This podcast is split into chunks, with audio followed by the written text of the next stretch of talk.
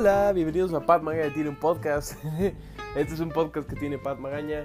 Yo soy Pat Magaña y tú no. Ah, bienvenidos a este nuevo episodio del podcast. Eh, este va a ser un poco diferente. Voy a intentar hacer una cosa diferente cada semana más o menos para, no sé, mantener un poco de un ritmo diferente, algo divertido, diferente cada semana. Este, recibí este, una recepción muy cálida a mi último podcast. Eh, lo agradezco mucho.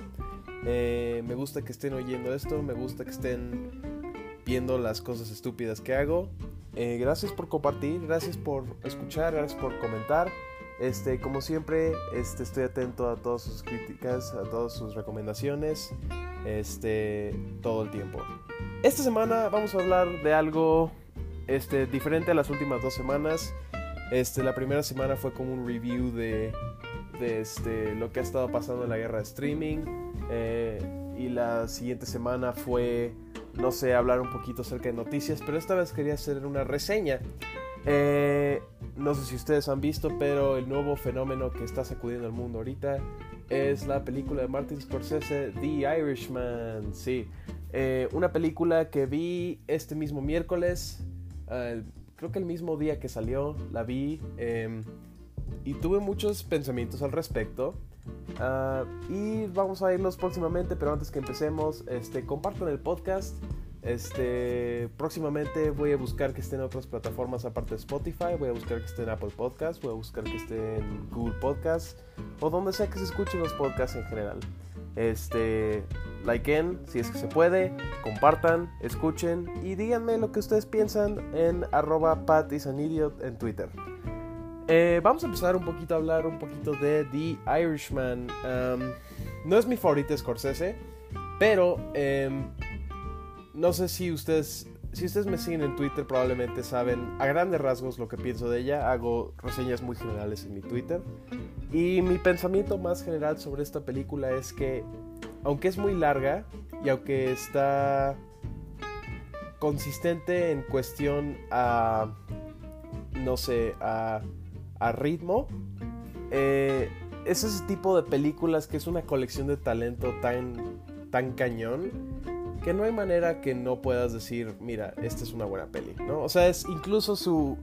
Hace poquito vi un comentario acerca de la película de Steven Spielberg que se llama Bridge of Spies, que era este director Steven Spielberg y el principal era Tom Hanks.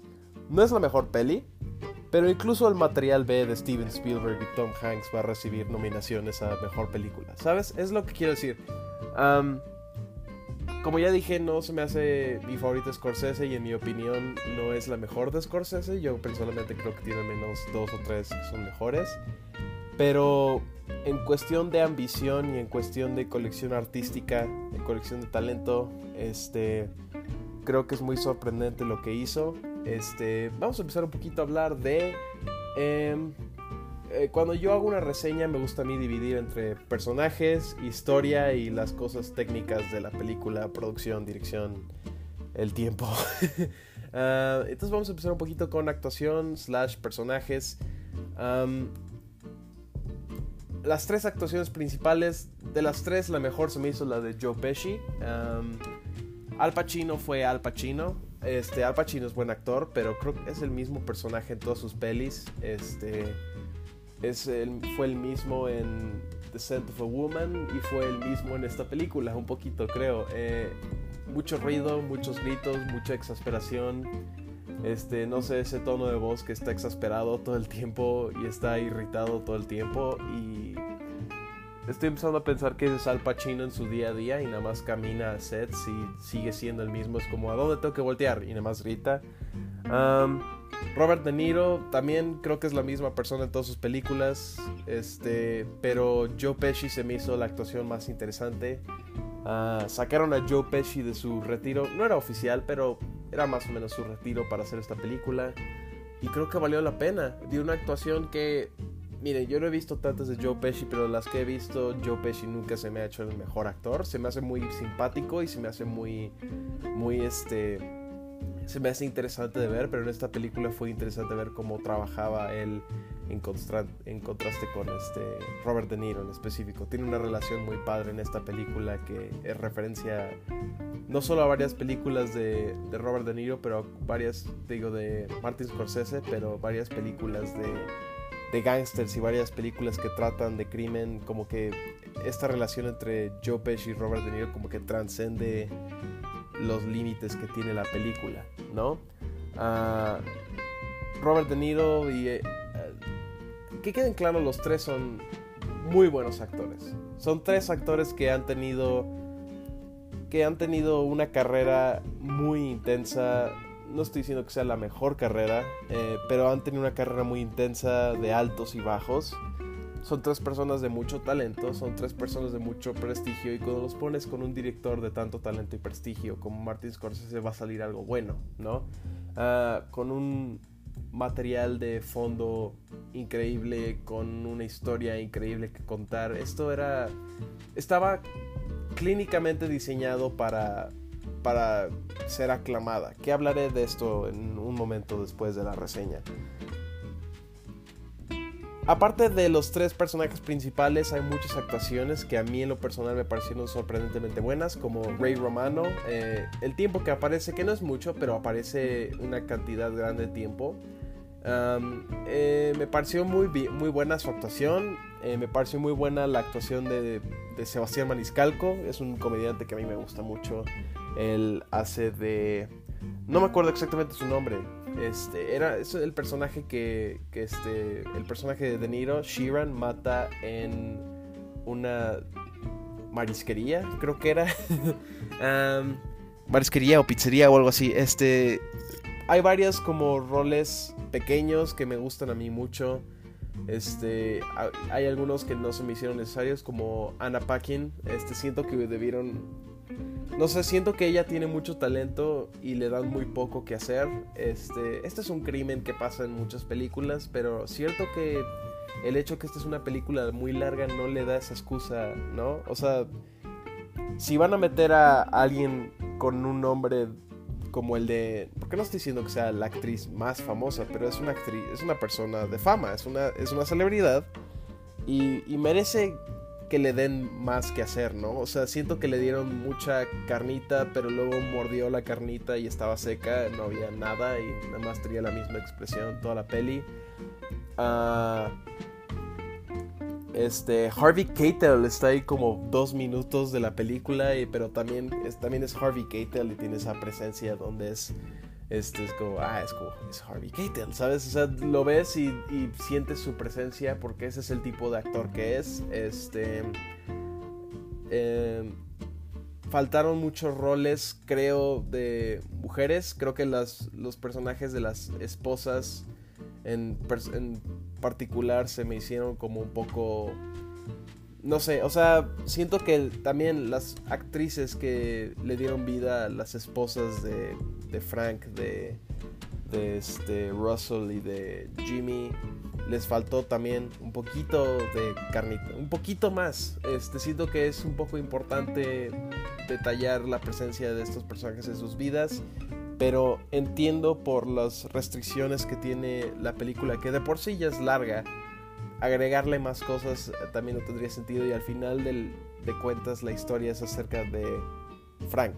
La historia es acerca del personaje de Robert De Niro y pero aún así debió haber habido más un poco más acerca de, de, las otras hijas, un poco más acerca de la esposa y un poco menos acerca de, de la vida personal de Jimmy Hoffa o la vida personal de Russell o la vida. O sea, siento que debió haber habido más enfoque en ciertas cosas. Mm, la historia. La historia de The Irishman es inconsistente.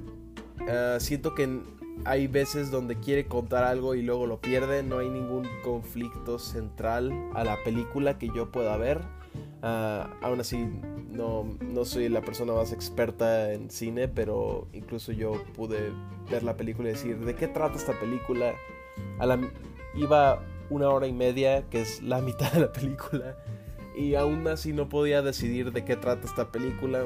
Me está contando una biografía, cuál es el conflicto, o sea, al menos mira, yo diré muchas cosas negativas acerca de Bohemian Rhapsody, pero al menos había un conflicto, ¿no? Que era la, la vida personal de Freddie Mercury, ¿no? Como película. Este, sí, luego les hablaré de mis problemas con Bohemian Rhapsody. Eh, pero, no sé, The Irishman siento que tiene conflicto, tiene como tres diferentes conflictos principales y abandona lo que quiere hacer como escena con escena y luego lo retoma y luego hace, o sea, siento que en un nivel para contar una historia como que distrae mucho, ¿no? Y eso es lo que estaba pensando el otro día me, me estaba contando mi tío que no lo pudo, no pudo ver la película de un jalón, tenía que como pausarla y volverla a ver como si fuera un episodio de televisión que cada episodio tiene su propio conflicto, contenido lo que sea. Este, y sí, siento que la película se presta un poco a eso, ¿no? O sea, el hecho que esté en Netflix también como que apoya ese hecho que esta no es una película que nada más te puedes echar en un jalón. No puedes nada más hacer. Yo, yo intenté hacerlo y me tuve que tomar varias pausas y estaba en el camión, no tenía nada más que hacer. Dije, prefiero nada más ver al techo que ver la película de jalón. Porque es. No sé, es tan. No es el hecho que esté aburrida, para nada es aburrida, pero el hecho que intente ser tantas películas al mismo tiempo te distrae. Este Obviamente puede haber un conflicto central y varios subconflictos, pero en este pareció que no tenía conflicto central y toda la película era subconflictos y eso es lo que distrae, eso es lo que me sacó un poco de la película, lo que me sorprendió un poco, considerando que Martin Scorsese es una persona de tal talento. Eh, por otro lado, él no la escribió, este, él, él la debió haber escrito, pero ¿qué le vamos a hacer, no? Em, pero al final de cuentas, ver The Irishman es fascinante, es increíblemente interesante este ver como el traspaso de los tiempos, este como que te puedes ir ubicando más o menos en qué tiempo está la película sin que la película te diga, este lo cual creo que es una ventaja. Ese tipo de cosas son ventajas para la película que no te tenga que estar indicando un año después, diez años después. Como que lo ves a través de el crecimiento de las hijas de Franco, los cambios en maquillaje o los cambios en ropa o de repente hay cambios en música que ocurren de la nada. O sea, son, son cosas pequeñas que se me hacen interesantes, que se me hacen que le dan atmósfera, le dan personalidad a esta película, que eso es como uno de los puntos altos que le puedo dar. Es una película que tiene personalidad, es una película que tiene identidad, aunque esta identidad se me haga inconsistente. Ahora, en cuestión de producción, eh, como ya dije, el talento de Martin Scorsese nunca lo puso en cuestión. De hecho, vi esta película por eh, la colección de talento que entró en esta película.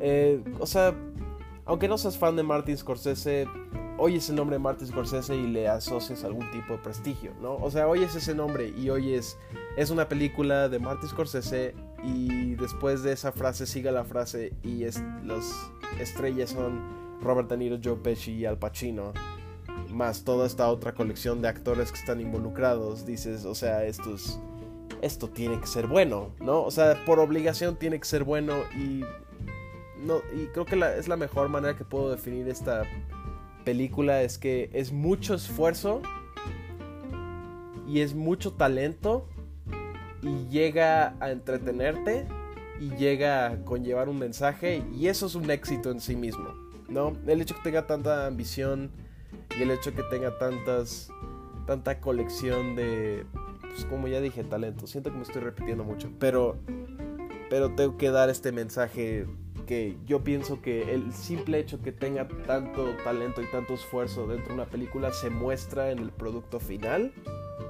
y se nota que fue hecho con cuidado y esto le da un alto nivel de calidad en mi opinión.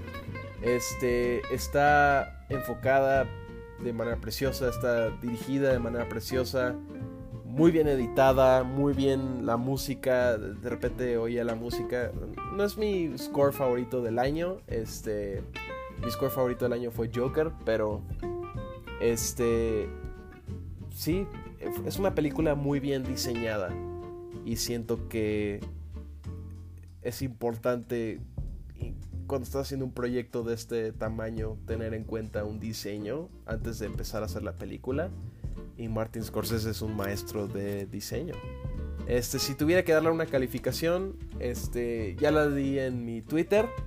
Eh, como ya dije, rasgos generales, mi, aunque pensé que en cuestión de ritmo fue inconsistente y el, la cantidad inhumana de horas que dura, este, la colección de talento y esfuerzo y estilo que entró a The Irishman la hace una de las mejores películas del año y yo le daría 5 de 5 estrellas.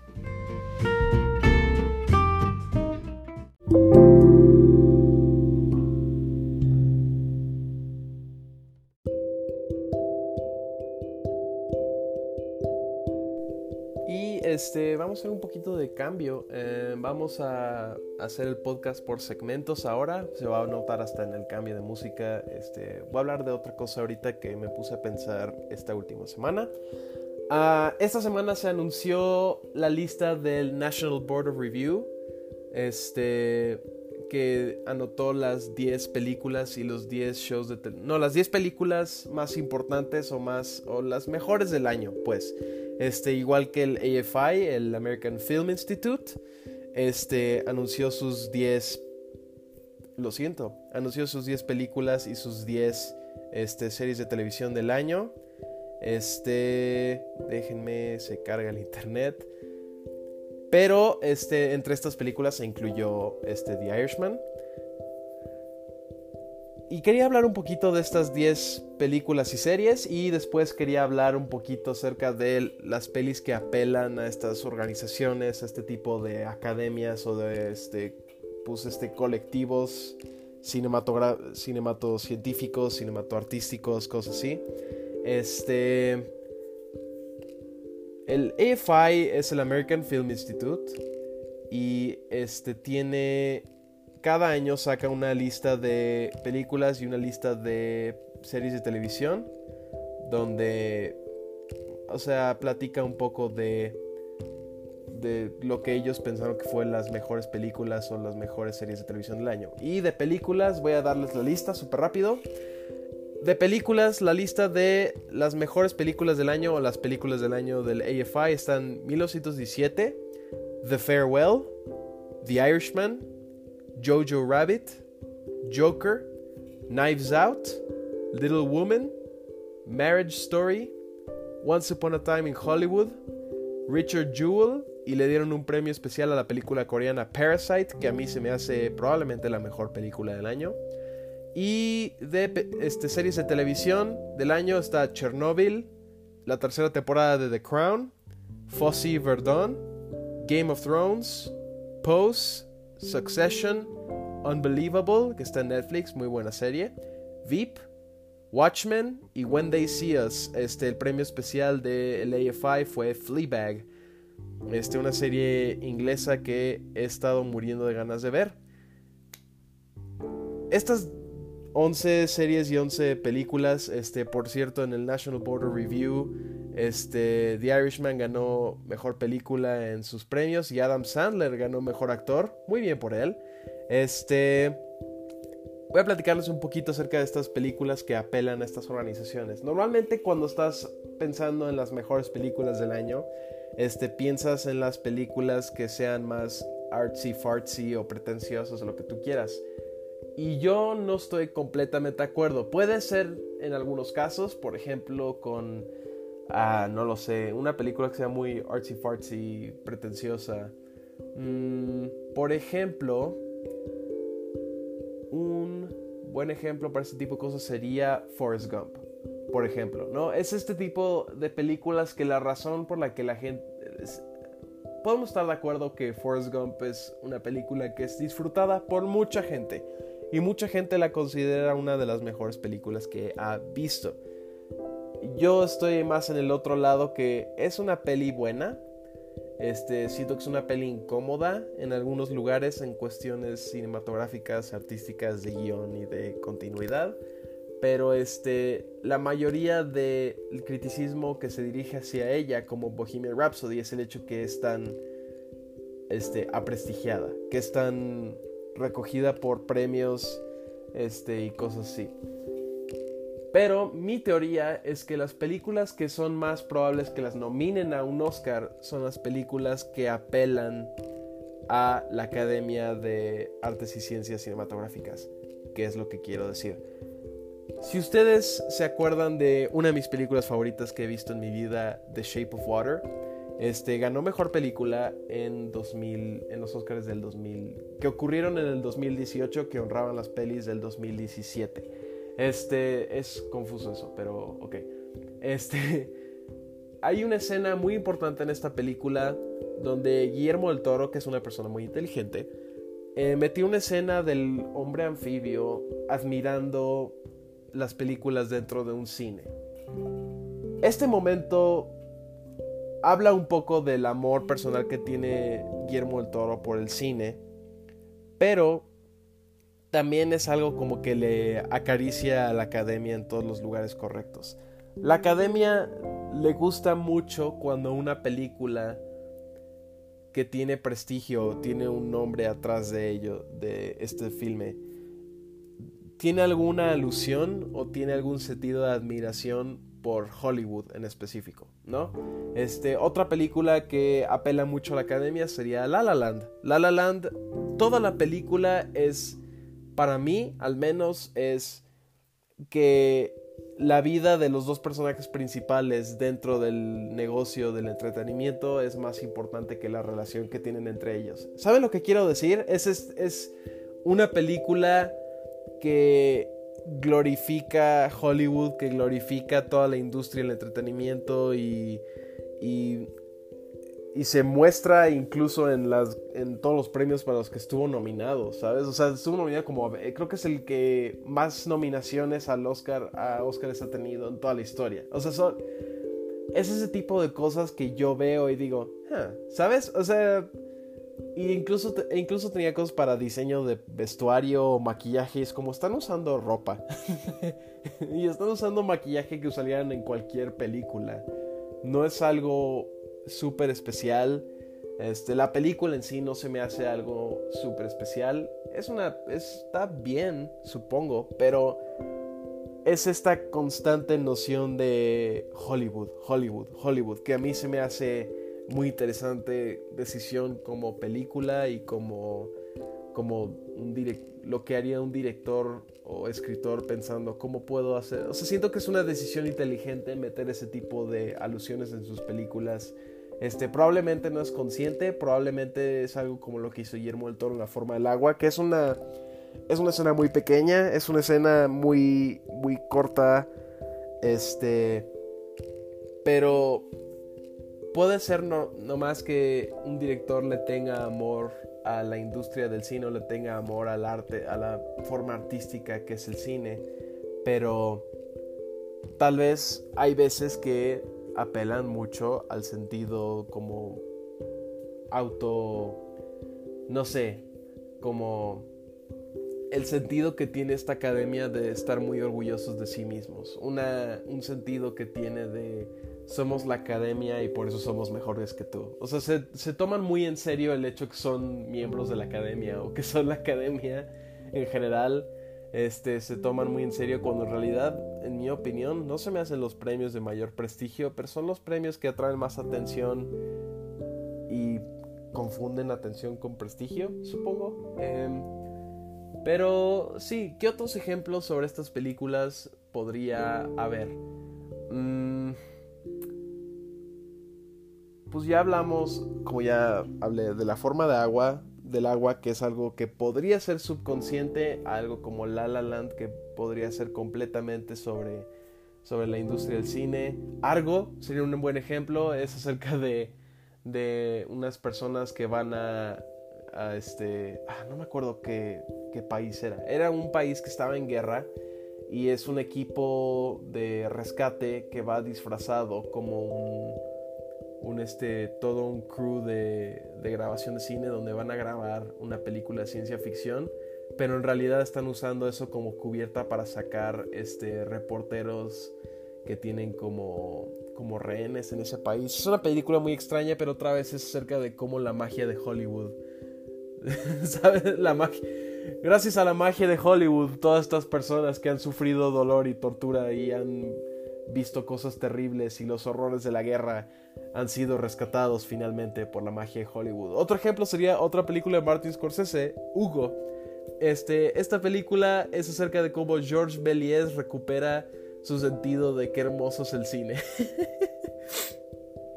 Toda la película de Hugo, incluso el libro, el libro me gusta mucho y la película también se me hace una buena peli, pero toda la película se trata de cómo Hugo hace que un director de cine que ya no cree en el cine vuelva a creer en la magia del cine.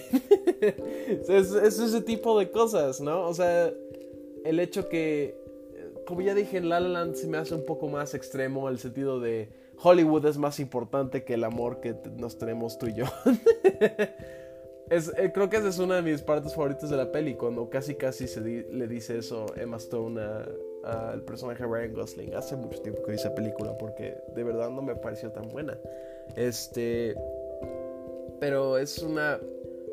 Es esta como patrón de cómo la industria del entretenimiento en general, también puede incluir la música, es más importante que cualquier otra cosa. Este, Whiplash es otro ejemplo de esto, eh, donde es más importante la batería tocar la batería en una banda de jazz que cualquier relación interpersonal que puedas tener.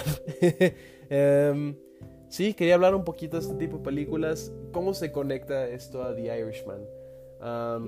uno, Martin Scorsese es un director de alto prestigio, es un director que tiene buen standing en la academia, que tiene buen standing en su comunidad de directores, este, en su comunidad como de artistas en la industria del cine.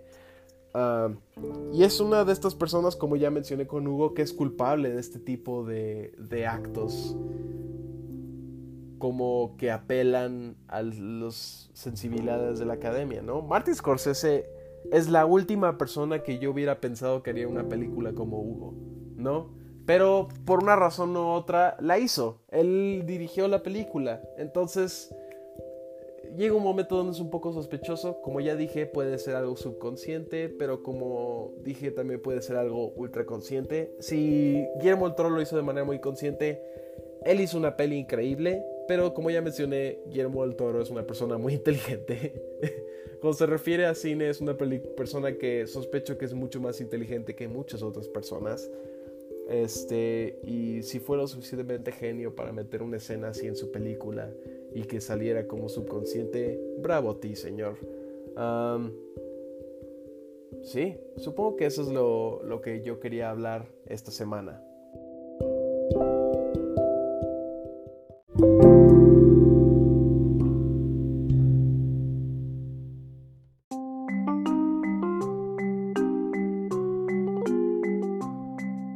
Este, esta semana voy a empezar a implementar algo nuevo. Ustedes díganme si les gusta o no.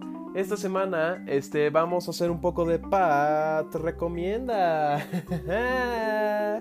este, esta semana, bueno, en este segmento lo que vamos a hacer es voy a recomendarles una película y o una serie de televisión que ustedes, como se los dejo de tarea, un poquito, este, me pueden platicar lo que ustedes quieran acerca de esta película y o serie de televisión o cómic o libro o lo que sea que les recomiende esta semana, quién sabe. Pero este, esta semana la peli que les recomiendo es la película de 2018 de Panos Cosmatos Mandy, bueno, la estrella es Nicolas Cage y en mi opinión es una de las mejores películas que Nicolas Cage ha hecho en mucho tiempo. Eh, si te gustan las películas raras, muy este, casi casi psicodélicas, esquizofrénicas, esta peli te va a gustar. Si no te gusta, en serio no te va a gustar, pero si te gusta, te va a gustar mucho. Este, como ya repito, es Mandy, el director es Panos Cosmatos y la estrella es Nicolas Cage. Y de serie de televisión, este, creo que ya recomendé Watchmen mucho. Si ustedes me siguen en Twitter, saben que soy ultra fan de Watchmen ahora. Los últimos dos episodios han sido muy entretenidos. Cuando acabe el show, tal vez haga un show completo acerca de este, la serie y la importancia que tiene en nuestro mundo moderno. Pero nuestra recomendación de televisión esta semana es la serie de Netflix Russian Doll, una de las mejores series que ha salido este año. Este, la estrella es Natasha Leon. La serie, si ustedes han visto miren, si ustedes han visto Groundhog Day, esa película de Bill Murray viejita donde se muere y revive el mismo día una y otra vez, esta serie es un poco como eso, pero tiene un poco más de complejidad y la actuación de la estrella Natasha Lyonne es una de las mejores partes de esta serie y una de las mejores actuaciones que han habido en este año. Eh, repito, la serie se llama Russian Doll, está disponible en Netflix, este se ordenó una segunda temporada, por lo buena que está la primera temporada. Y de lectura, esta semana les dejo... Hmm, ¿Qué tal si les dejo el cómic de Watchmen? ¿Sí? Este, no estoy confirmando o negando que la he leído en un sitio pirata. Este, pero si es que la hubiera visto en un sitio pirata, les diría que hay sitios pirata con alta calidad. Pero como no estoy confirmando o negando que utilicé un sitio pirata, este, no puedo ser oficial o tal vez ni siquiera sea cierto que hay sitios de alta calidad. Pero les dejo de tarea que se lean el cómic de Watchmen. Al menos léanse el primer capítulo, At Midnight, All the Agents. Este, esta es una lírica de una canción de Bob Dylan called Desolation Row. Ah, muy buena, muy buena canción, muy buen cómic, buena película, buena serie.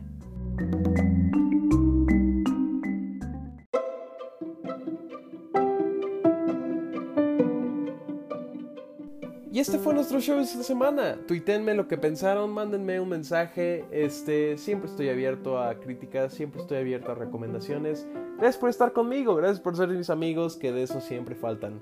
Yo soy Pat Magaña, yo fui Pat Magaña, yo seré Pat Magaña. Este es Pat Magaña, tiene un podcast. Coman sus frutas y sus vegetales. Ok, que tengan buena semana. Hasta la próxima.